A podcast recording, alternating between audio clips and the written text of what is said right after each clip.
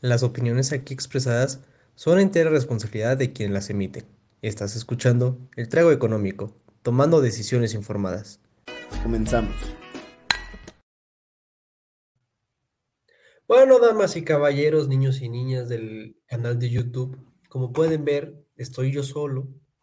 Eh, Jaime me está preguntando que si estoy transmitiendo, le estoy diciendo que sí. Jaime está teniendo un poco de complicaciones eh, de, internet, pero ya está aquí con nosotros. Mientras, mientras este Jaime no estaba, eh, Jaime le estaba mostrando a la audiencia mi hermosa casa, mi nueva casa, la que compré con los fideicomisos, que digo, con aportaciones este, voluntarias a Morena, con las cuales pude pues comprar esta, esta casa humilde.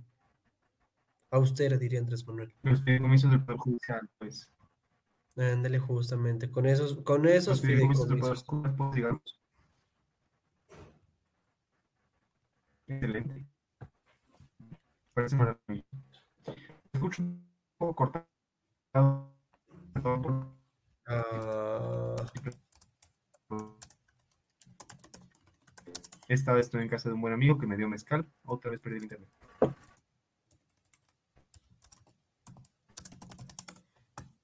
Damas y caballeros, estamos teniendo problemas. Aquí es cuando uno tendría que poner, o tendríamos que tener el video de Andrés Manuel haciendo algo que diga ahí fallas técnicas.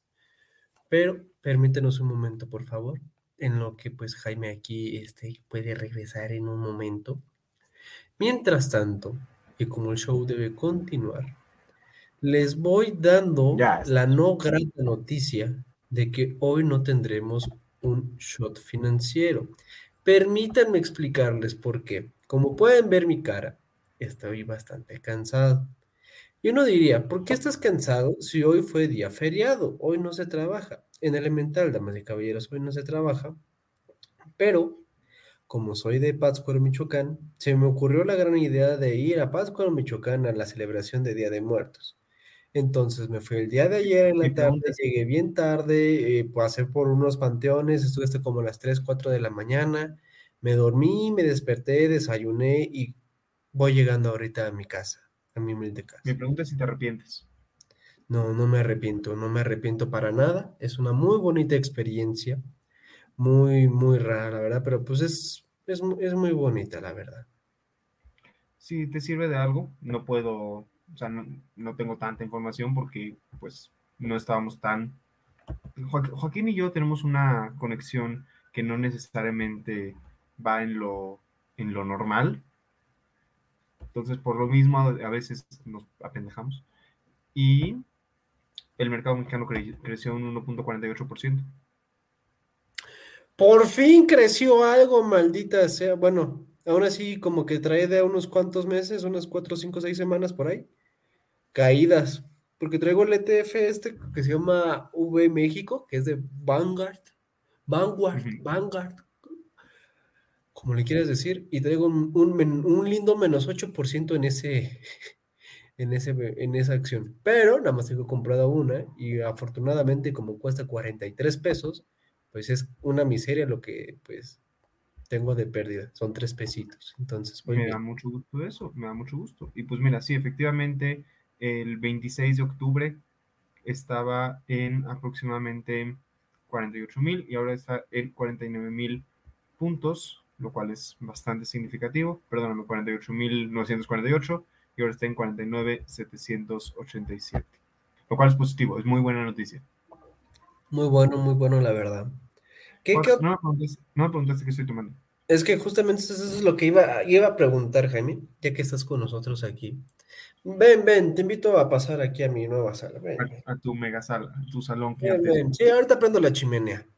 Pero mientras vamos para allá, cuéntame, Jaime, ¿qué estás tomando el día de hoy?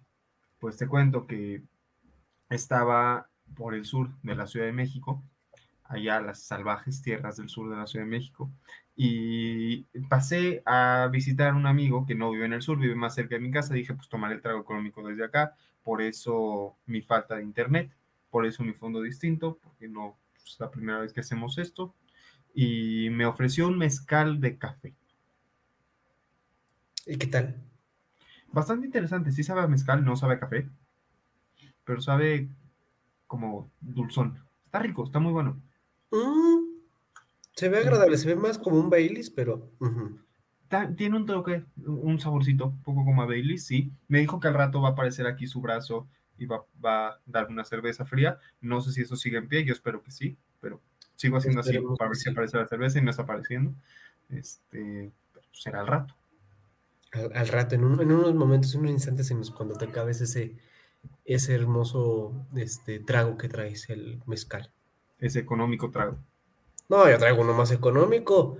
Yo traigo uno muy poderoso y muy bueno que sin esto, te juro, el 100% de la humanidad no podría vivir. Agua. Decepcionas a la URSS, Joaquín, decepcionas a la URSS. Es que, ay no, es que una disculpa, les digo que voy llegando y no tengo ganas de echarme nada. O sea, creo que lo más complicado que les iba a presentar es que me iba a echar un agua tónica, pero pues ay, ni eso. Entiendo, Joaquín, no entiendo. ¿Qué te digo? Pues nada, nada. No sé, Jaime, ¿traes algún otro dato por ahí financiero que sea wow? Siempre traigo datos aleatorios que son wow y se- siempre son muy interesantes, pero este no sé si me quiero clavar con eso. Ten- tengo un dato curioso que es interesante, que no tiene nada que ver con finanzas. A ver, Ahí te va, va. Es mi dato curioso favorito de todo el mundo. Creo que nunca lo he contado aquí, así que lo voy a contar de una vez. Es, es, es lo siguiente. Cuando cayó el meteorito que extinguió a los dinosaurios, cayó en la península de Yucatán. Eso todos lo sabemos. Lo que no sabía yo es que el impacto del meteorito fue tan fuerte que pedazos de Yucatán salieron volando hacia el espacio y aterrizaron en Marte e incluso en algunas lunas de Júpiter. Eso nos lleva a la inexorable conclusión de que Estados Unidos podrá haber sido el primer país en llegar a la Luna, pero México es el único país que tiene territorios en Marte y en algunas lunas de Júpiter. Chingates. a la madre, no, esos sí son este, datos curiosos, bastantes curiosos que uno nunca esperaría. Pero yo te traigo también otro. Yo te tengo uno que no, no, no, no. ¿Tú sabes cuál es el nombre verdadero de Guadalupe Victoria? No, Lupita, Lupita ganadora. No, no, no, no, no, no. El nombre verdadero de Guadalupe Victoria es José Miguel Ramón Adaucto Fernández y Félix. También conocido como Guadalupe Victoria, ¿por qué no? Nada que ver. Mm, Bueno, pues sí, es que pues fue Guadalupe porque dijo, ay, sí, igual que la guadalupana. Y luego Victoria porque fue un puente en el cual obtuvo una victoria. Mira, qué chistoso. Qué, qué- qué grande. Pues bueno, a ver. Joaquín y yo hemos decidido que hoy vamos a hacer un trago económico relativamente sencillo, simple, corto, porque es puente. Es puente y el cuerpo lo sabe. Joaquín viene molido. No hay trago, no hay shot financiero. Esta parte de nuestro trago económico en el que hablamos de finanzas, igual. Shot financiero es, es un shot. Es eso, es rápido. Pasa Es correcto. Así que no va a haber shot financiero, como ya vieron, nada más hablamos un poquito de finanzas. Propongo que tampoco haya cruda política, porque el tema del que vamos a hablar hoy es político, es muy político. Entonces vamos a, vamos a hablar de política un ratito. Vamos a poner el video de López Obrador persiguiendo una paloma, que ya es una tradición humana en este programa, sin la cual no podemos sobrevivir. Y ya. Yo tengo una idea, Jaime. Como es inevitable que nos vayamos a terminar enojando con el tema de hoy, con Andrés Manuel, yo digo que pongamos el video a la mitad del speech. Cuando queramos un break, con un traguito a nuestra bebida, ponemos a Andrés Manuel para que nos pueda relajar un poco el nervio. Ok, me parece justo. Eh, Una duda, ¿cuántas veces podemos poner a Andrés Manuel persiguiendo una paloma hoy? No, pues yo diría que como unas dos, tres veces por ahí, ¿no? Ok. ¿Una al principio, una en medio y una al final?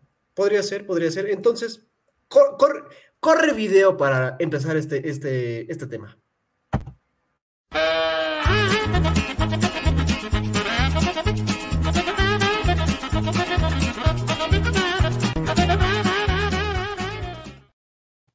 Ay, es hermoso.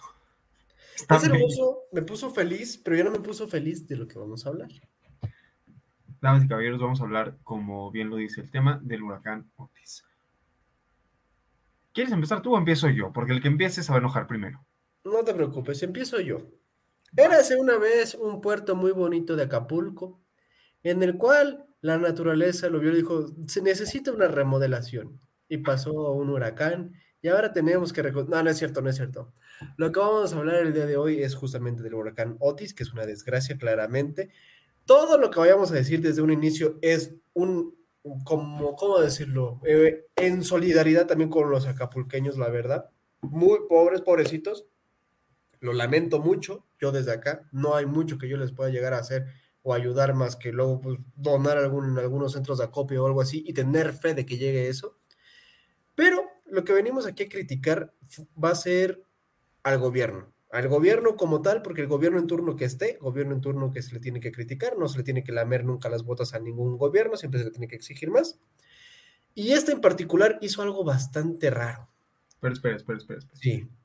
Aprovechando eso que dices, un disclaimer muy importante. Mucha gente ha dicho en, las últimas, en los últimos días, de hecho, cuando le, le platicaba a un amigo que el tema de hoy iba a ser Otis y me decía, ¿van a seguir hablando de lo, de lo de Acapulco? Sí, sí vamos a seguir hablando de lo de Acapulco. Nuestra querida audiencia que incluye como siempre a Jeff Bezos, Jeff Jackson, Elon Musk, Jeff, algún otro Jeff o algún otro Elon importante. Este, no, pero se me viene también a la mente Samuel García, el próximo este, candidato a presidencial. Travis Kelsey, el nombre de Taylor Swift. Eh, Fernando Alonso también. Checo Pérez también nos escucha. Verstappen nos escucha. Exacto. Todos ustedes, todos ustedes, querida audiencia y más, no dejen de hablar del tema de Acapulco. Ya sé que de repente después de escucharlo siete semanas seguidas, porque van a haber siete semanas seguidas en las que hablemos de Acapulco, empieza a dar hueva, pero es que es parte del tema. Si soltamos el tema de Acapulco, pasa lo que pasa siempre que hay un desastre en México, se acaba por ignorar. No ignoremos lo que está pasando, está pasando algo y está muy mal.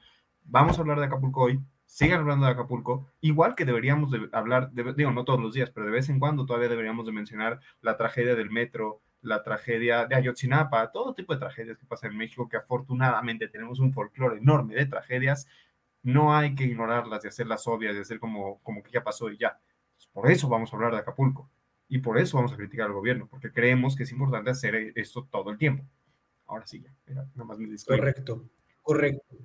Nunca hay que soltar del renglón las cosas que se hicieron mal o una llamada de atención al gobierno de una forma contundente. No solamente de que qué desgracia, qué feo que pasó, ya, listo, vámonos. ¿Por qué? Porque si nosotros tenemos un poquito de poder de que nos escuchen a alguien, de que, no sé, compartir ideas con alguien, vamos a ir a empezar a hacer como que una bolita más grande, más grande, más grande, más grande, y entre la idea y la bolita se haga más grande, más seguro lo alcanza al escuchar el gobierno. Porque si lo sabemos, el gobierno siempre se puede hacer de oídos sordos con cualquier cosa. Por cómo, un ejemplo de cómo se puede hacer sordo esto, pues podría ser que un día siguiente después, por ahí de un año, de un 3 de octubre, dijeron en unos noticieros, hoy amaneció muy bonita la Ciudad de México, o hoy es un día muy soleado, 2 de octubre, no se olvida, claro que sí, o por cualquier otra cosa, cualquier otra cosa por ahí podría ser de que, ay, se cayó el metro. No, pues qué terrible. El siguiente día hablamos de otra cosa. O pasa un huracán que de repente se sabía con antelación, no mucha, pero sí con antelación, de como un día, de que era posible que llegase a ser categoría 5. Lo que era una tormenta tropical se convirtió en un huracán en tormenta 5, tormenta categoría 5. Una cosa que es poco común, o sea, se aceleró horrible la forma en la que evolucionó esta tormenta tropical, pero se tenía datos. ¿Y cómo te puedes deslindar al día siguiente? Muy fácil, diciendo, ay, como todos los jueves vamos a ver cómo está mi popularidad en el mundo, o algo por el estilo, ¿no? Entonces, siempre hay que hablarlo, porque díganme, si no lo hablamos nosotros, ¿quién lo va a hablar? ¿Lord Molécula? ¿En la mebotas de este Andrés Manuel López Obrador en su mañanera? Ese güey parece un payaso, es un payaso claramente. Desdeñable que lo lleven, lo sigan llevando a la mañanera para poder hablar de eso, pero bueno, anyway. Este, como les decía, pues sí, era una tormenta tropical que evolucionó rápidamente a 5. Y pues, ¿qué es lo que podría pasar? O bueno, ¿qué es lo que pasaba antes? O bueno, ¿qué es lo que pasó, por ejemplo, con, no me acuerdo qué huracán también le tocó a Peña Nieto, que también se sabía que iba a pasar a categoría 5. el, huracán, el huracán Morena. No, no, no, Bueno, aunque también arrasó con, con el PRI, pero, pero es otra cosa. Pero recuerdo a un Peña Nieto que por lo menos estaba, por lo menos, pon tú, hacía como que la facha de que estaba trabajando y que hacía algo. Porque estaba en el C5 o algo así, no me acuerdo en qué como cuartel o cuarto, qué sé yo, en el cual se había muchas cositas de meteorología y le decía a los acapulqueños, váyanse a refugios, por favor, este, llévense cosas, este, provisiones, etcétera, etcétera. Porque lo que pasó y que es un hecho fue, pasa el huracán, al día siguiente, ¿qué es lo que pasa? El gobierno, como unas dos, tres horas antes de que se impacte este huracán, ya con lugares en los que hay, este, pues, humanos, básicamente, donde hay población, manda un tweet que dice, ay, resguárdense. Es como cuando tu mamá ya te dejó salir y ya estás casi casi delante y te dice, se te olvidó la chamarra. Espera, espera, espera, es peor, es peor, es bastante peor. Porque, de acuerdo con la, a ver, la, la, imagen que se compartió del Servicio Meteorológico Nacional avisando que el huracán Otis era una emergencia es de la madrugada del martes, ¿no? El martes en la madrugada el Servicio Meteorológico avisa que el, que el huracán ya era un tema serio y tiene razón Joaquín, no era seguro que fuera a ser un tema serio, o sea, había una posibilidad de que no lo fuera, pero tú como gobierno no te cuelgas de esas posibilidades, ¿no? Sobre todo no sabiendo que estás en un lugar como Acapulco, cuya infraestructura no, necesariamente estaba lista para eso. No, no, no, no solo no necesariamente, no estaba lista para eso. Ahora, en, en las siguientes horas ocurrió la mañana de López Obrador, López Obrador tuvo el día libre porque eso es lo que hace el presidente de México, tiene el día libre todos los días. Este, y a las 8 de la noche fue que publica el famoso tweet que dice Joaquín avisando que ya pegó el huracán, quítense pues. Ahora, el problema es el siguiente. A las 8 de la noche ya estaba lloviendo en Acapulco. O sea, no, no solamente es que ya estaba empezando como a ya, ya las lluvias estaban cayendo, los vientos, reporta Latinus que a esa hora ya eran de más de 800, de, 800, de 200 kilómetros por hora. En ese sentido ya era muy, muy, muy infinitamente tarde. Ahora, Joaquín, antes de que sigamos, porque hay mucho más que decir y mucho más que criticar, te quiero compartir algo que me dijo una persona hace unos días. Hace unos días estábamos hablando de esto y estábamos discutiendo Otis y todo el tema, y me dice que si López Obrador hubiera avisado del huracán a tiempo, la gente se hubiera panicado y el pánico hubiera causado desesperación, la desesperación hubiera causado muertos y que igual hubiera sido crítica, que igual hubiera estado mal, que no había nada que pudiera hacer López Obrador para salir limpio de esta, que fue una tragedia, pero que no fue culpa suya. Eso, esto me decía esta persona. Yo tengo mi opinión, pero antes de darte mi opinión, quiero escuchar tu opinión, que es la más importante porque eres economista. De acuerdo. Mira, de que no... O sea, no, no, me dijiste humildemente, no, la tuya también importa. Dijiste, sí, de acuerdo. Mi opinión lo, que uno, lo, que uno, es, eh, se nota y se tiene que hacer valer. No, date, date, ¿Qué, te digo? ¿Qué te digo? ¿Qué te digo? Pero bueno, dejando de eso de, de, lado, bueno, no de lado, ¿verdad? Porque soy de los mejores economistas en, este, en esa faz eh, de la Tierra. Eh, pues sí, no es como que Andrés Manuel pudo haber hecho mucho antes no es como que pudo haber este, evitado, bueno, se pudo haber evitado seguramente algunas muertes, eh, y de que pues pudiera, pudiese haber llegado a una desesperación o algo así, no lo creo, no creo que todos llegaran a una desesperación. ¿Qué es lo que hubiera pasado? Hubiera pasado, no sé, algo un poco con más orden de comprar raciones para poder prever esto. ¿Qué es lo que también pudo haber pasado? reforzar o poner con tablones eh, las ventanas para que no se rompieran y que no hubiese corrido algún riesgo. ¿Qué también se pudo haber hecho? No sé, asegurar algunos otros inmuebles que no estaban asegurados. No quiero decir de asegurados en cuestión de comprar un seguro, sino de poner algo para que el huracán no impactase de tal forma que se desmadrara todo. Un aviso temprano y efectivo te va a ayudar mucho. No es como que te va a ayudar. Pérdidas va a haber. Sí. Pero lo que tienes que hacer es administrar el riesgo. Igual que en, en, economía tienes que administrar el riesgo. Y si tú tienes esa posibilidad de dar un mensaje en el cual la población, obviamente sabiendo que está en costa, sabe que va a pasar algo por el estilo, pues lo va a tomar en consideración iba a comprar comida o algo así, qué sé yo, y posiblemente no se llegue a una desesperación como la que hay ahorita. El maestro José Antonio Salazar me contaba, yo no sabía esto, pero me platicó que, hay barquitos, barquitos pesqueros, que no pueden, que no pueden estar sin tripulación. O sea, normalmente durante el día común están tripulados. Y entonces, cuando cae la tormenta tropical, cuando se, se, pensaba que Otis era una tormenta tropical bastante ligera, pues estos, estas personas seguían en sus barcos. Y él cuenta que absolutamente todos los que estaban ahí murieron ahogados, eh, que sobrevivieron uno o dos, me decía, y que ellos contaban la historia de, de, lo horrible que fue. Claro, es que estoy de acuerdo contigo. Era imposible que un huracán de esta categoría no dejara destrozos. Era imposible que no dejara consecuencias. Era imposible que no saliera muy mal, porque iba a salir muy mal. Pero es que sí, sí había forma de reducir lo que fue, ¿no? O sea, al menos estas personas que estaban afuera, en el mar, pensando, pues sí, nos va a llover, va a ser una noche movida, capaz que nos caemos, nos volteamos, regresamos. O sea, los que pensaban que no iba a estar tan grave, pues de repente se encontraron con una con uno de los huracanes más fuertes que ha, que ha, que ha visto nuestro país, ¿no? Y, y volteas y dices, por. Y luego pienso, no, la verdad es que esto, eso que te voy a decir ahora no lo había pensado hasta ahorita que te escuchaba, pero cuando mencionaste esto del tweet a las 8 de la noche, yo me quiero imaginar nada más un acapulqueño que a las 7 dijo, bueno, va a ser una noche muy lluviosa. Creo que perdimos a Jaime. Déjenme le mando un mensaje. Creo que te perdimos. Déjenme le mando ahora un WhatsApp. Y que de repente a las 8 de la noche.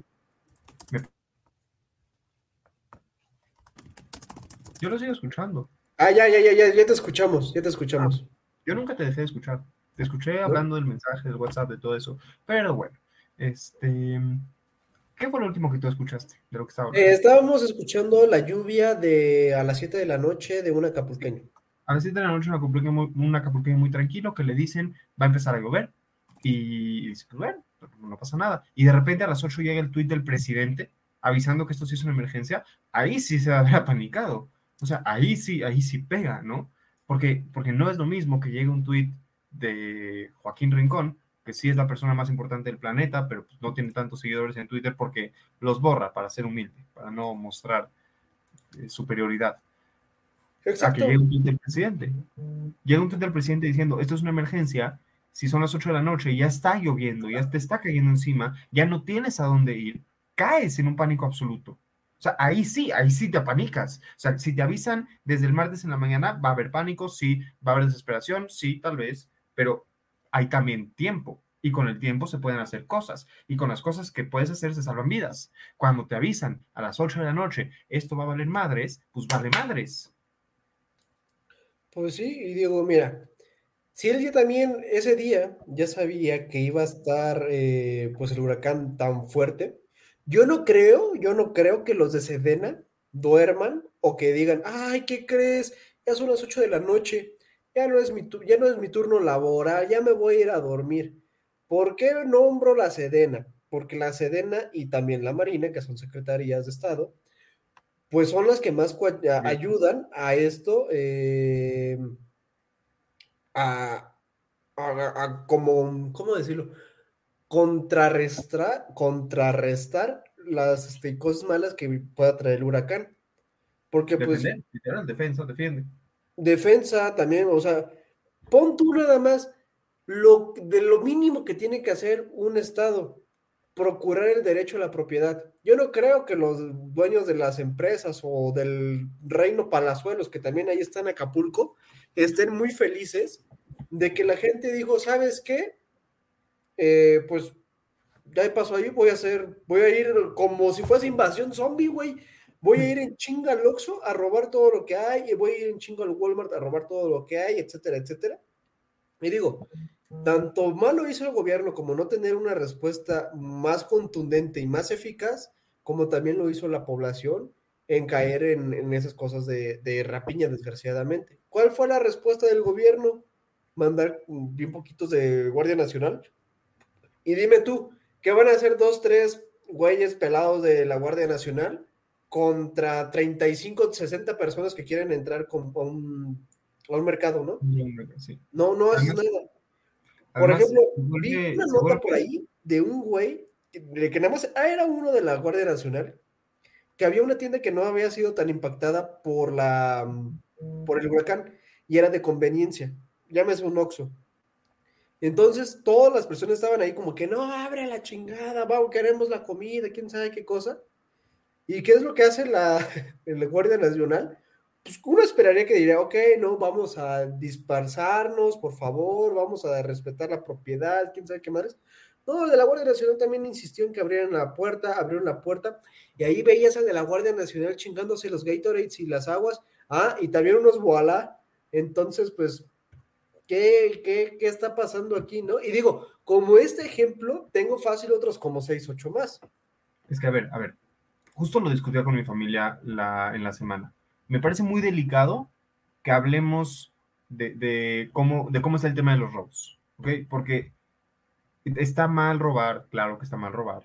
Está mal asaltar tiendas, claro que está mal asaltar tiendas. Y está mal robarte una televisión del Walmart, claro que está mal robarte una televisión del Walmart. Ahora, son personas que se están muriendo de hambre porque no tienen ningún tipo de atención y ayuda. Y ahorita hablaremos de cómo se ha distribuido la ayuda, porque hay un par de anécdotas ahí que yo me muero por contar para ahí sí irme encontrar el pendejo de López Obrador, porque hoy sí estoy muy enojado con él. En este tema sí me tiene muy enojado y ahorita vamos a platicar por qué. Pero, pero, pero, pero, pero, pero, ¿a qué iba yo? Estábamos hablando de. Ah, sí, está mal robar, está mal robar.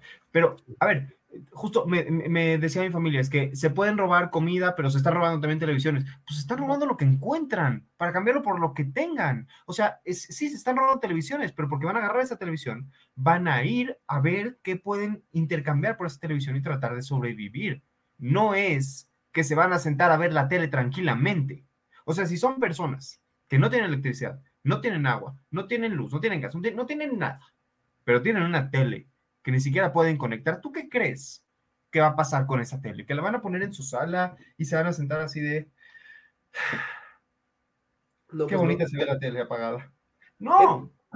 Entonces, ¿tú crees que podríamos analizar, no justificar, para nada justificar, pero analizar el robo de rapiña bajo la teoría económica de valor de uso y valor de cambio que hablábamos con Adam Smith de hace... Uh, sí, tal cual. O sea, a ver, para quien no recuerde, valor de uso es el valor que yo le doy a utilizar algo, ¿no? O sea, si Joaquín en su nueva casa gigantesca, preciosa y hermosa, decide que necesita el espacio del piano y dice, ya no quiero ese piano, pero yo soy muy bueno tocando piano y toco la canción de All of You y la canción de My Way en piano precioso, perfecto, referencia velada para alguien que nos está escuchando, pero si, si, si yo soy muy bueno tocando piano y voy con Joaquín y me vende ese piano, yo tengo un valor de uso, pero para Joaquín capaz que solo vale para cambiarlo por otra cosa, capaz que yo le cambio a Joaquín el piano por este libro, ¿no? Y entonces Joaquín perdió en ese intercambio, pero, pero el, el piano habrá valido por lo que puedes cambiar por él, ¿no? Esas teles, esas cosas que se están robando, se pueden analizar desde su valor de cambio. Yo no creo que la gente que está robando cosas, objetos que no son comida, los esté robando para utilizarlos. Yo creo que los estén robando para cambiarlos. Porque, ¿qué crees? Si los están robando para utilizarlos, entonces tienen acceso a electricidad. Y si tienen acceso a electricidad, no son los damnificados. Y si no son los damnificados, no tendrían que estar robando nada en primer lugar. O sea, no, puede, no puedes quejarte de una persona que está robando un oxo para sobrevivir, para comer, porque el pacto social, el contrato social de esta nación que nos hace ser México, establece que el país te va a ayudar cuando estés paupérrimamente muriéndote de hambre. Entonces, si eso no existe, tampoco te, puedes, te pueden obligar a seguir la ley, simplemente no pueden. Pero sí puedes preguntarte si una persona que tiene todo se está robando además una tele. Eso sí está mal. Entonces, una de dos. O, o combates el crimen como como lo que es, como crimen, y entiendes que cuando se está robando comida es para sobrevivir, y pues no, no estoy diciendo que estuvo bien que el, que el de la Guardia Nacional permitiera el robo, pero pues, ¿qué hace él agarrando comida? O sea, si ya, va, si ya vas a demandar que entren al Oxxo y ya entraron al Oxxo o a la tienda de conveniencia o a la que sea, y se van a llevar comida, está bien, pero tú, tú, tú, te, tú te echas para atrás. Tú no estás en necesidad. Y ese es el tema, y es un tema muy grave en México todos nos creemos con derecho de, ser beneficiarios de lo que pasa. ¿no? O sea, todos queremos ayuda del gobierno, todos queremos que el gobierno nos perdone impuestos, todos queremos, todos queremos lo bueno. Nadie quiere ser el que ponga responsabilidad, nadie quiere ser el que diga, yo voy a ver, ya me, ya me enojé, voy a poner el video, ¿puedo poner el video? Dale, dale, dale, dale. El video.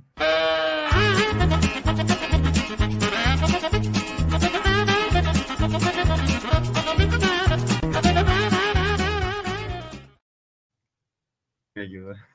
Sí ayuda, sí ayuda. Ya ese era mi punto más. Pero a ver, Aquí es donde yo voy a plantear una gran pregunta. Ante estas catástrofes, ¿cuál debería ser el papel del gobierno? ¿Por qué? Porque, pues, por ejemplo, también mi, este, mi familia me comentaban mucho de, pues oye, es que también están esperando nada más a que llegue el gobierno, ¿no? No creo que estén esperando solamente a que llegue el gobierno. Están actuando acorde a la situación en la que están. Por ejemplo, hay una colonia en la cual se están metiendo a robar a cualquier casa, en este, todos ahí como que enmascarados, por así decirlo. Le jugaron mucho el Huawei y entonces lo que pasa es que todos, eh, esa colonia se está armando con palos o qué sé yo, con lo que puedan, y están dando un toque de queda a las seis. No creo que eso sea como que muy óptimo. Digo, es lo que es porque tienen que sobrevivir, pero ahí es donde uno dice, ¿dónde carajos está el que es responsable de la luz y el que es el responsable de la seguridad. ¿Quién es el responsable de la luz? Artículo 28 de la Constitución Política de los Estados Unidos Mexicanos. El gobierno. Ah, ese, ese, sí. ¿Y quién también tiene el monopolio de la fuerza? Pues el, el gobierno. Dios. Ah, sí, ese, ese. No, no, no, no, no. Monopolio. Este, entonces, pues, ahí es donde dices, pues, por lo menos garantiza más o menos esto. De que valió que hay toda la luz, sí, lo sabemos manda buenos este, electricistas, lo que se está haciendo, ¿no? Eso sí se está haciendo bien por lo menos, tratar de poner ya la luz luego, luego, y también, pues, o sea, la forma en la que se está haciendo la distribución de dónde colocar los puestos para la luz, no sé, eso yo creo que sería como que otro análisis que tendríamos que hacer, porque una cosa es llevar la ayuda y la otra forma, eh, cosa es ver cómo distribuyes la ayuda. No es lo mismo llegar con cinco mil este, peras a un lugar en donde quieren manzanas a llegar en donde quieren peras. Entonces, no, no sé aquí cómo está haciendo. Entonces, la pregunta es, ¿cuál es el, el, papel del gobierno y qué debería estar haciendo en estos momentos? A ver, creo que va por dos lados. Primero, ¿cuál es el papel del gobierno? Restaurar el orden. Y cuando hablo de restaurar el orden, derecho. Sí, y cuando hablo de restaurar el orden o el Estado de Derecho no me refiero nada más a detener la criminalidad, eso, eso es parte, obviamente. El orden implicaría que una persona pueda ir a trabajar, ¿no? Porque ese es el orden, el, orden de, un día normal para una persona, ¿no? O, ir a la escuela, o, ir a lo que tenga que hacer, o ir a emborracharse, ir a lo que hacía antes de que pegara el huracán, ir a ver el trabajo económico, que es, que es lo que todo Acapulco hacía antes de que pegara el huracán, ¿no? ¿Qué, qué debe de hacer el gobierno? Eso, enfocarse en todo lo que tenga que hacer para restaurar el orden. Ahora, van a haber personas que te digan, eso no es responsabilidad del gobierno, ¿no? Entonces la pregunta es de quién sí es. ¿Es de las personas en Acapulco que no tienen que comer o, o, de, la, de los turistas que, que, quieren ir a Acapulco a pasar su fin de semana? O sea, ¿a quién le corresponde arreglar esto si no al gobierno? Tú y yo sabemos que pocas veces defiendo la intervención del gobierno. La intervención del gobierno me parece muy dañina y tiene que ser muy medida y muy, muy, muy puntual. Los desastres naturales son, son su propio punto de aparte. Los desastres naturales es algo que está fuera del control de toda la sociedad. Nadie mandó este huracán, nadie pidió este huracán. Y para este tipo de emergencias tienes un gobierno, ¿no? Es, justo la idea. Es tal cual la idea la, esencia del gobierno estaba originalmente en defender a los ciudadanos de un ataque de afuera. Mientras menos ataques de afuera vienen, pues tienes que enfocarte en qué otro tipo de amenazas llegan. Crimen, narcotráfico, desastres naturales. De ahí la maravilla de tener un fondo para desastres naturales. Ah, teníamos uno, el Fonden. Ahora, claro, el Fonden estaba lleno de, ineficacias, de ineficiencias y de corrupción, pero como suele hacer López Obrador, en lugar de arreglar un problema que encuentra en una institución, en un fondo, en algún tema, lo borra, lo borra por completo. Oye, que hay contratos mal hechos para el aeropuerto, cancela el aeropuerto. Oye, que el Fonden está mal administrado, cancela el Fonden. Mejor arréglalo, güey. O sea, mejor concéntrate en ver cómo lo hacemos mejor, no desaparecerlo. Creo que el papel del gobierno en este momento era ese. ¿Y qué debería de estar haciendo ahorita? Eso. ¿Qué está haciendo? Quiero decir eso, pero no es... Pero lo que está haciendo en hechos es, al inicio, y no sé si sigue ahorita, limitando la entrada de ayuda. Eh, no podías entrar muy, muy bien a eso. Los primeros días era un caos, no había ley. ¿Viste lo de las estampitas de Morena? No. Llega, tú mandabas una despensa por parte de una organización del sector privado, por cierto, busquen organizaciones del sector privado para ayudar a todo esto. Tengo conocimiento de una en particular que se llama Cadena, que sé que está haciendo las cosas muy bien. El otro día yo conozco a gente de Cadena y el otro día el número de Cadena salió en televisión nacional, entonces me enorgulleció mucho. Busquen Cadena, pero más allá de Cadena, este, tú mandabas una despensa por parte de Cadena, te la confiscaba la Marina o Defensa, le ponían una estampa gigantesca que decía Morena, la esperanza de México, y te la regresaban para que la fueras a entregar. Si te veían tratando de arrancar la, la estampa, te prohibían el paso. Y dice Andrés Manuel que no, no, ay, no. Es que este güey está bien pendejo. O sea, estoy tan cansado que ni me puedo enojar con él, la neta. Pero, o sea, ¿por qué quieres hacer eso? ¿Quieres monopolizar? Mira, eh, lo que es un hecho es que Guerrero ya no va a ser de Morena en las próximas elecciones. Yo creo que Acapulco no se va a olvidar para nada, no va a ser algo muy fácil de borrar. Pero no sé. Luego, pues sí, poner la seguridad y todo esto, la, la, la. Ahora, aquí viene otra gran pregunta, que digo, también muchos lo han criticado. ¿Es válida la participación o la presencia del presidente en el lugar de los desastres naturales o no? Es decir, ¿vale la pena ver a un Enrique Peña Nieto con las botas este, y enlodándose y paseando ahí? ¿O no es válido o es nada más de que nada más quiere la foto para hacer la propaganda. ¿Es válido o no es válido? Sale tu peje lagarto la semana pasada a hablar acerca de esto, ¿no? Y dice, claro que lamento los saqueos, si, si no me creen, porque no está de creerse, pero si no me creen, busquen su manera.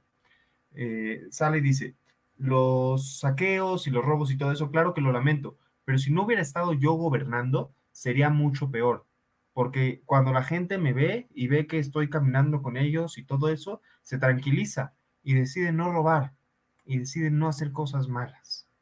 Porque claro, es el, es el Mesías absoluto. No, yo tengo una duda. ¿Andrés Manuel llegó a Acapulco? Sí, sí, sí, sí. ¿Cuándo y por qué? Ahí te va, es súper, súper historia, y la mejor historia del año. Ahí te va. Miércoles en la mañana, a las diez y media sale López Obrador de camino a Acapulco. Ya había anunciado Defensa, Marina y todos los que tenían presencia en la zona que la carretera del Sol, la autopista que te lleva de la Ciudad de México a Acapulco, no estaba transitable, que habían zonas cerradas, habían zonas destrozadas, no funcionaba. Sale López Obrador por la carretera del Sol, porque, pues, ¿por qué no? Porque siendo el presidente de la doceava economía del mundo, no vayas a tomar un helicóptero como una persona normal haría, como el presidente de la doceava economía del mundo, no, él, se fue en cochecito. Es la austeridad, Jaime, es lo que tú no entiendes. La austeridad, la austeridad, chingue su austeridad. Pero llega a un punto donde ya no puede pasar el, vehículo en el que venía. Entonces se sube a un vehículo militar. El vehículo militar, no te miento, busca el video, avanza menos de 50 metros y se atora. Y se atora en el lodo y no puede salir. Y entonces tenías a unos 16, 17, no, no sé, no recuerdo cuántos elementos del ejército tratando de sacar a López Obrador del lodo en su cochecito. Entonces, en lugar de ir a ayudar a la gente, el presidente era el principal damnificado del huracán ahora y lo tenían que sacar. Finalmente, no lograron mover ese vehículo, sacan al presidente, lo meten a otro vehículo, logra llegar a Acapulco ocho horas y media después de haber salido de la Ciudad de México. Un viaje que pudo haber tomado 40 minutos, le tomó casi nueve horas, porque el señor no quería usar un helicóptero por austeridad republicana o su chingada madre, llega a Acapulco, se le vio 10 minutos cuando saludó a la gobernadora y saludó a algunas de las personas que estaban ahí, entró a un área de trabajo con la gobernadora y la siguiente vez que se vio a López Obrador fue en su mañanera del otro día en Palacio Nacional. De camino de regreso a la Ciudad de México sí tomó un helicóptero, porque es más importante llegar a tiempo a la Ciudad de México a su mañanera que al lugar de los hechos a atender. Tienes tu punto. Puede que no sea necesaria la atención del presidente en el lugar de los hechos. Puede que no sea necesario que haya, que haya un presidente ahí parado ensuciándose las botas. Lo que sí es necesario es que el jefe supremo de las fuerzas, el comandante supremo de las Fuerzas Armadas, que es el presidente, esté al pendiente de lo que están haciendo sus Fuerzas Armadas. Y ocho horas y media en la carretera no te permite eso. Yo hubiera preferido que López Obrador hubiera estado encerrado en su oficina, pero trabajando, a que estuviera ocho horas y media de camino. El señor estuvo ocho horas y media de camino. No mames. Porque no hay otra forma de decirlo, no pinches mames. Ahora, aquí es donde yo planteo la, pregunta del abogado del, diablo. no valía la pena que se fuese por carretera, dado que la mayoría de la población, su forma de transporte es terrestre, porque no todos tienen un helicóptero, no todos somos Ricardo Salinas y tenemos un helicóptero para movernos para allá. No valía la pena irnos justamente en, en coche para que Andrés Manuel evaluara los daños de la carretera. Pero no es su trabajo evaluar los daños. Él no está ahí para ver qué está bien y qué está mal. Él es el presidente de la República, le toca dirigir al ejército, que mande a alguien a la carretera a investigar, que mande a alguien a la carretera que vea y que él tome decisiones. No lo nombraste para ser un investigador de campo que vaya a registrar el número de daños. ¿Y qué crees? Tampoco creo que lo haya hecho. Tampoco creo que se haya parado ahí a estar revisando qué está bien y qué está mal, porque no es ingeniero y él no, él no puede reconocer el nivel de daño. O sea, capaz que él vio un bachecito en la carretera donde un ingeniero hubiera visto un, potencial deslave absoluto de, un cerro que estaba ahí al lado. O capaz que al revés, capaz que él vio algo gravísimo que dice esto no se poder arreglar nunca, que un ingeniero hubiera dicho esto, una pavimentada sale en 10 minutos. Él no es un ingeniero. A él le tienen que reportar, él es el presidente. Tienes razón, no cualquiera tiene un helicóptero como, como Salinas o como el tío Richie como el tío Richie, abrazo al tío Richie que siempre nos ve, él no es cualquiera, él representa uno de los países más grandes y más importantes del mundo. Él no puede eh, detenerse para admirar el paisaje y ver qué tan mal está. Él no te puede, él no tiene esos lujos. Él tiene que llegar a trabajar. En cuanto pega la desgracia, él tiene que ser el primero en estar trabajando en el lugar de los hechos, en su oficina, en Palacio Nacional o en el baño si quiere, pero él tiene que estar trabajando desde el minuto uno si, quiere, si, no, si no puede dormir sus ocho horas porque le tocó ser presidente, pues no te, no te postules para el puesto más importante de la nación, mi rey. No manches. Tienes razón. Yo no creo que un CEO, bueno, de una forma muy metafórica, muy fumada, por favor, acompáñeme a esta fumada y este que voy a hacer de, de comparación. Pero no, no, no creo que un CEO de una empresa que es similar a un presidente, no lo veo bajándose y yendo a la oficina para ver que el garrafón de agua con el cual tomaba todo el piso 5 se cayó.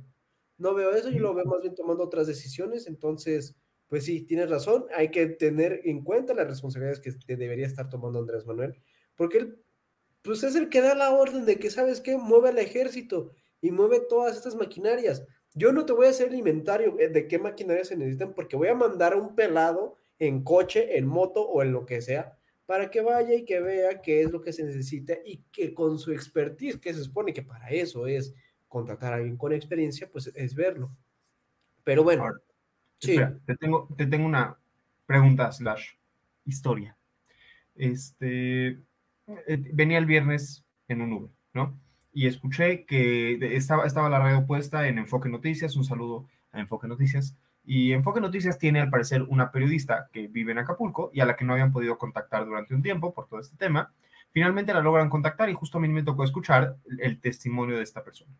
Está contando cosas muy fuertes, muy tristes. Uno en particular me llamó mucho la atención. Pusieron toda la ayuda, toda la ayuda del gobierno federal y estatal está concentrada en la zona turística. El gobierno municipal es el único que al parecer sí está poniendo algún tipo de, esfuerzo en las colonias populares, contaba esta persona, estatal y, y federal, nada, zona turística y nada más. Pero había camionetas del gobierno que estaban entrando a las zonas eh, populares, a las colonias populares, se daban una vuelta y se iban, literal, con despensas. O sea, camionetas con despensas que nada más entraban y salían. Literalmente desfilando comida en frente de personas en esa situación. Bastaba literal con agarrar la despensa y aventarla, ya sabes, o sea, nada más como, toma, para que alguien la agarrara. Pero ni eso hicieron. Entraron, salen. Grave, grave, grave, grave, grave. Pero la pregunta es esta. Siempre hablamos de la derrama económica. Y creo que tú y yo entendemos por qué es importante y por qué es congruente hablar de la derrama económica. Si llega inversión, es porque efectivamente no puedo creer que esto funcionara. No puedo creer que esto funcionara. ¿Viste eso? Hice así y llegó. Jack, eres una gran persona. Este, pero bueno, este, claro que es muy triste y muy grave todo esto. ¿A qué iba? Otra vez que estábamos hablando de que las despensas nada más tenías que aventarlas y ya, y que no había ah, mucho a localidades remotas. Derrame económico. Entendemos que es importante que llegue la inversión porque la inversión genera trabajo, los trabajos generan desarrollo, todo eso. Y entonces siempre nos pintan esta idea de que se debe de, de, apoyar a la gran industria, porque la gran industria es lo que permite que se desarrolle la pequeña industria, las pequeñas personas y todo eso. En este caso, sabiendo que la ayuda no está llegando bien, por todo esto que te decía de la despensa, que desfilaron y todo eso, sabiendo que eso no está funcionando. Entonces lo correcto sí es apoyar a la zona turística. ¿Por qué? ¿Por qué el gobierno enfoca su, su, su ayuda a la zona turística? ¿Por qué? ¿Qué, qué sentido tiene eso? eso ah, está bien fácil esa respuesta, Jaime. ¿Tú dónde crees que va a haber más reporteros, güey? ¿En la zona turística o en la zona remota? Sí, pero no lo quiero decir. Dame alguna otra razón para justificarlo, porque si no, si no, si no, eso es bien cruel. No, es que mira, ahí más bien es la forma, ahí es criticar la forma de la distribución de la ayuda. Pero para poder criticar la distribución de la ayuda, primero tiene que llegar la ayuda. Y esa ayuda, pues fíjate, se tardó una cantidad exuberante de tiempo en llegar. Creo que como al sexto día, o sea, llámese ayer, o antier, no recuerdo bien, este, llevaban, creo que por ahí en promedio, repartidos en esos seis días, solamente en promedio, un litro de agua como para 54 personas, una comida como para 26 personas. Entonces, es como de, güey, si sabes que son un chingo, pues ¿por qué no llevas un chingo? Es como cuando vas a una fiesta y sabes que tú tienes que llevar cervezas y sabes que son 20 personas no vas a llegar y vas a decir, ¿qué creen? Traje tres cervezas. Pues no, no mames, güey, llegas pues, con por lo menos un 12, que, exactamente, llegas bien, ¿no? O, ay, no sé. Entonces, pues, con 130. Aquí la ayuda llegó, llegó tarde, y luego la forma en la que se está distribuyendo como que no está fluyendo muy bien. Entonces, como que ahí no, no, no sé qué onda. Pero no sé, mira, ya nos queda poco tiempo. Me, fascinó, me fascinó ver a personas, claro, claro que no es algo feliz, ¿verdad? Pero me, me, me, no, porque dije me fascinó, eh, iba a ser sarcástico, pero no hay que ser sarcástico con estas cosas. Me putó ver a personas que estaban publicando acerca de la tragedia y decían cosas como, güey, es que no sabes lo feo que quedó mi departamento en Acapulco. O personas que decían, Güey, es que viste lo del Checo, tragedia que no durara ni 20 segundos, güey. Tranquilo. mira,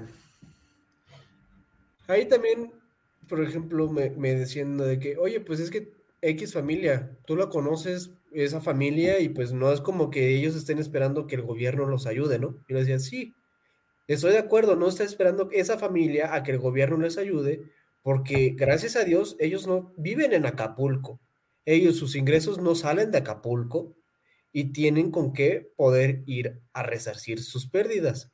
No creo que la persona Jaimito de la colonia que está atrás del puerto de Veracruz o qué sé yo, algo por ahí, que tiene su casa de más o menos un poco de lámina o no tan bien construida.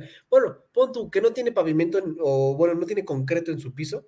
No creo que ese güey tenga las posibilidades de irse a otro lado a buscar otro trabajo para poder pues, reconstruir su casa, ¿no? Ahí sí necesita como que haber una ayuda del gobierno, porque todo su ingreso que lo tenga se va a ir obviamente en necesidades básicas, no las va a alcanzar pues para, para nada, ¿no? O sea, poniendo la, pirámide de Casflow, creo que era, la de las necesidades básicas. Entonces, pues, güey, ¿por, ¿por, qué? ¿Por qué haces eso, no? O sea, no, no, no creo que Palazuelos, no creo que Luis Miguel y no creo que todos los que tienen, tienen bien dinero la estén sufriendo mal. Y ellos sí no deben esperar al gobierno. Los que sí deberían esperar algo del gobierno es la población. Que digo, son 800 mil personas alrededor, de 800 mil personas. De esas uh mil personas, yo creo que fácil un 40-50% dependen del turismo. Y ahorita que no va a haber turismo, ¿de qué pitos van a comer? ¿De, dónde carajos quieren que saquen dinero? El dinero no se planta y no crece. Entonces, ahí sí es donde el gobierno tiene que llegar o con un programa social o tiene que llegar con una reactivación o con una derrama económica, con apoyo, de, apoyo directo, indirecto, etcétera, etcétera, para poder pues ayudar a estas personas que se van a malacostumbrar a que el gobierno les dé, sí, se van a malacostumbrar, pero mejor que se malacostumbren y dejarlos cuando ya hay algo en lo cual puedes trabajar, a dejarlos ahí solos. Es como el niño que quiere e, En esta ocasión en particular, ni siquiera creo que realmente se vayan a malacostumbrar. De verdad no lo creo. Pues no, no creo porque O, sea, lo que está, lo que también está adelantando un poco Andrés Manuel, sí, sé que es lo que está dentro de las posibilidades del gobierno, pero se me hace muy poco. Por ejemplo, adelantar dos bimestres las becas y todas las cosas de los ninis. Sí, o sea, yo nada más me quiero preguntar, ¿aún hay cajeros automáticos? ¿A poco todas las madres del bienestar sobrevivieron? Esa es una. Luego otra. Este, no, que un préstamo de, 25, de hasta 25 mil pesos por persona, este, que no va a tener intereses y que tiene seis meses de gracia. Esa se me hace una muy buena solamente para hacer, eh, para saciar necesidades básicas. No creo que con 25 mil pesos te dé como para mucho, menos con los precios que ahorita hay en Acapulco, porque oferta-demanda básicamente. Y luego, por ejemplo, también le está diciendo, pues, de en cuestiones de negocios, no, voy no vamos a cobrar el ISR hasta febrero del próximo año. Pues eso está cool, pero ¿de dónde carajos van a poder sacar los préstamos para poder reconstruir las cosas y ponerlas operables? O sea, va a estar difícil. está muy difícil lo que está enfrentando Acapulco. Espero que también el sector privado se junte para poder hacer algo. Y no sé, que nos den un Acapulco mejor. Por ejemplo, ya ante esta desgracia, yo creo que lo que también se podría hacer y pues se podría cuestionar es, oye, pues se tumbó como 40% de toda la red de CFE y un chingo pues de la parte turística. Y si de una vez la ponemos subterránea o le hacemos esas modificaciones, podría ser, porque estaba leyendo más o menos que para que Acapulco llegue a ser un poco operable o medianamente operable, se necesitan cinco meses y para su reconstrucción total ni se diga. Faltan N cantidad de meses para que Acapulco vuelva a ser lo que sea. Y yo espero que se levante de una forma maravillosa, pero aquí se necesitan proyectos que sean app, asociación público-privada, porque si no, no veo, no, hay no veo como que mucha ayuda. Ojalá, a ver, ojalá, ojalá tenga razón, Joaquín. No. ¿Cuándo no tengo razón, Jaime? Me pesa mucho no creerte, de verdad me pesa mucho no creerte. Creo que desafortunadamente este tipo de tragedias el gobierno mexicano no las sabe manejar como oportunidades. No, no, los, no lo hemos sabido hacer, nunca. O sea, el temblor del 85 nos daba oportunidad de construir mejores edificios, no lo hicimos. El temblor del 17 nos, nos dio lo mismo, no lo hicimos. Tema, problemas de seguridad masivos que hemos tenido en México y que nos dan oportunidad de construir una mejor infraestructura de seguridad, no lo hacemos. Creo que este gobierno no está capacitado para el reto que le tocó. Pero desafortunadamente, creo que si hubiera llegado, si hubiera estado cualquier persona en el poder, tal vez tampoco hubiera sido muy diferente. Tal vez lo que hubiera sido diferente son ciertos cinismos, ¿no? O sea, ciertas actitudes al respecto. A ver, creerte mesiánicamente que tu sola presencia reduce el crimen, creer que puedes avisar a las 8 de la noche cuando el huracán ya está encima y que no hace diferencia, hablar el jueves en la mañana de tu popularidad, es, grave. Es cinismo y es posiblemente negligencia. Te la, te voy a, lo que sí te voy a comprar es que si el, si, en, si el que en Guerrero la gente es muy, eso, aguerrida, este, se levanta y toma Acapulco en sus manos, sí va a salir adelante. La idea es que quede en, en APPs o en privado. O sea, yo no creo que el gobierno vaya a reconstruir Acapulco. Yo creo que el gobierno va eventualmente en, unas, en unas semanas va a olvidar a Acapulco. A los que, los que nos que, los que, lo que queda es que nosotros no lo olvidemos. Damas y caballeros, siempre les decimos que donen al trago económico y sí, sí, si quieren donen al trago económico está muy bien. Hoy donen a Acapulco. O sea, no, ese dinero que pensaban darle al trago económico, donenlo a, Acapulco. Este, es, este link es para el trago económico. este no es para Acapulco. Hay organizaciones que se están donando. Yo conozco cadena. Joaquín, ¿conoce alguna para anunciarla aquí? Eh, no. Bueno, entonces donan. Cruz Roja, fácil, Cruz Roja. Las dos hacen trabajo extraordinario. Síganos en todas estas redes y más redes. Si encuentran más redes en las que estamos y no sabemos, síganos también. Este... Háganos cuentas falsas. háganos cuentas falsas. Estaremos muy felices. Este, no a Joaquín y a mí, al programa. Joaquín y yo sabemos quiénes somos, somos los originales. Sí, eh, escúchenos en todas estas. Pueden escucharnos en más de una vez. Si ya nos escucharon en Amazon Podcast y de repente dicen, ah, lo voy a escuchar también en Spotify. Está buenísimo. Si dicen, ah, los quiero ver, los voy a escuchar en YouTube. Mejor. En todos lados los pueden escuchar. Comentario, comentario del día. Tiene varios programas. Voces universitarias. Todos los lunes a las ocho y media con el original jefe y director del comentario del día, Lalito Quitabeca. Digo, Eduardo López Chávez. Este, todos los martes, Bitácora Internacional a las ocho y media, todos los miércoles, hora libre a las ocho y media, redoble de tambor.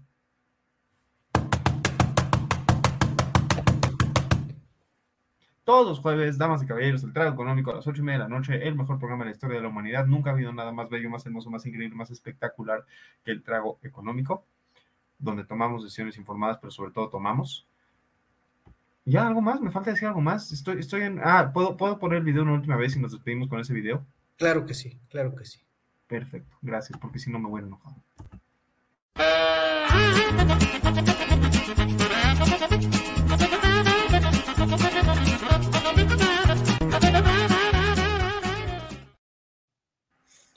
Pues damas y caballeros, con esto nos despedimos. Compartan el video, compartan, compartan, compartan para que me alcance para mi sala, por favor. Sí, para, pagar la renta. Exactamente. Pues nada. Un saludo. Oye, oye, ¿te gustó la emisión? Entonces, no te la puedes perder la siguiente semana. Y recuerda que puedes escuchar este y otros programas en nuestra página oficial, comentariodeldia.com y en las plataformas de Spotify, Apple Podcast y Amazon Music Suscríbete y síguenos de cerca en todas nuestras redes sociales. No olvides darle me gusta.